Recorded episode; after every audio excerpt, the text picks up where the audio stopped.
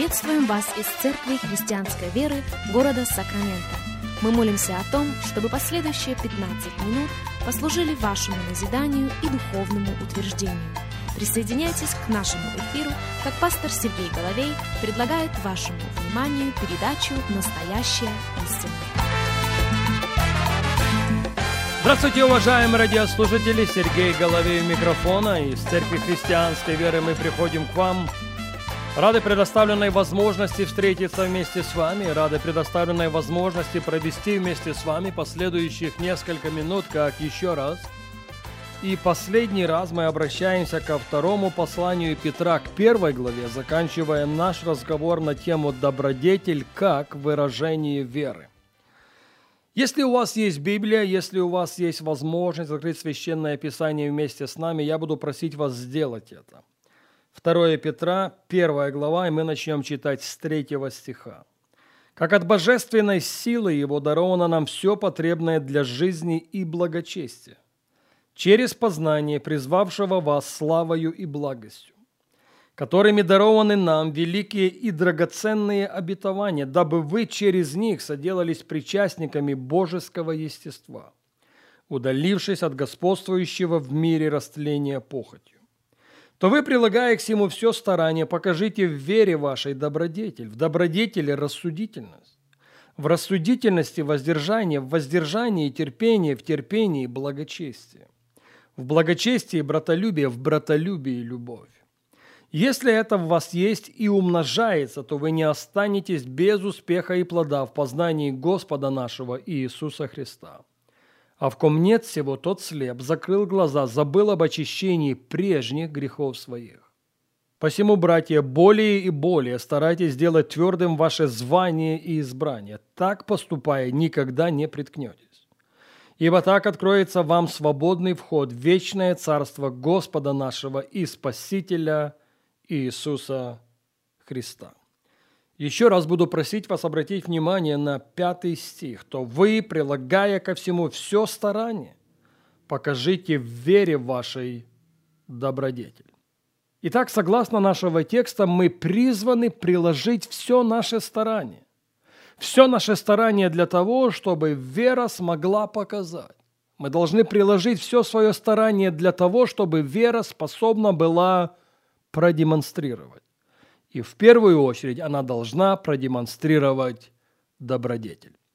В нашем последнем эфире я цитировал для вас слова апостола Иакова. Так вот он пишет следующее. «Как тело без духа мертво, так и вера без дел мертва». Но когда мы приложим все свое старание, когда мы приложим все свое усердие, тогда наша вера способна будет продемонстрировать дела веры. И первое из них – это добродетель. Заметьте, в добродетели важны не идеи, в добродетели важны не намерения, в добродетели важны не громкие заявления, а именно конкретные действия. Добродетель тогда добродетель, когда за словами стоят конкретные поступки. Пожалуйста, запомните это. Если считаете нужным записать, запишите. Добродетель тогда добродетель, когда за словами стоят поступки, когда за словами стоят действия. Накормить голодного – это добродетель. Одеть нагого – это добродетель. Принять странника – это добродетель. Помочь тому, кто не может помочь сам себе – это в равной мере добродетель. Но видите, к концу дня, какую бы форму наша добродетель не приобретала, за всем этим в той или иной мере стоят деньги.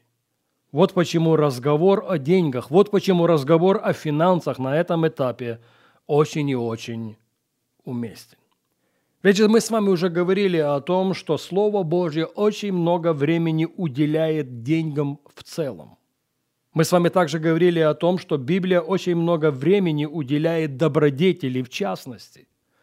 Ну и, конечно же, давайте не будем упускать из виду, что именно финансы делают нас способными быть в одно и то же время в разных местах. Итак, что же Слово говорит о деньгах? Что же Слово говорит о нашем почтении Бога нашими финансами? В первую очередь Библия говорит и очень много о десятине. И с десятиной связано ряд обетований. Перечень этих обетований мы находим с вами в книге пророка Малахии в третьей главе. Так вот, в книге пророка Малахии в третьей главе, начиная со второй половины десятого стиха, Бог говорит, «Не открою ли я для вас отверстий небесных, и не изолью ли на вас благословений до избытка? Я для вас запрещу пожирающим истреблять у вас плоды земные, и виноградная лоза на поле у вас не лишится плодов своих, говорит Господь Саваоф. И блаженными будут называть вас все народы, потому что вы будете землею вожделенную, говорит Господь Саваоф. Но не только о десятине Библия ведет речь. Библия говорит также и о приношениях, о добровольных приношениях это приношение сверх наших десятин. В Евангелии Луки в 6 главе в 38 стихе мы находим следующее обетование. «Давайте и дастся вам, мерою добрую, утрясенную, нагнетенную и переполненную отсыплют вам лона ваше. Ибо какую мерою мерите, такую же отмерится и вам».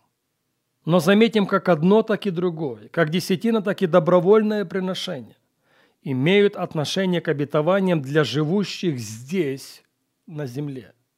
Добродетель же или милостыня вдобавок к обетованиям здесь, на земле, имеют и обетование жизни по ту сторону вечности.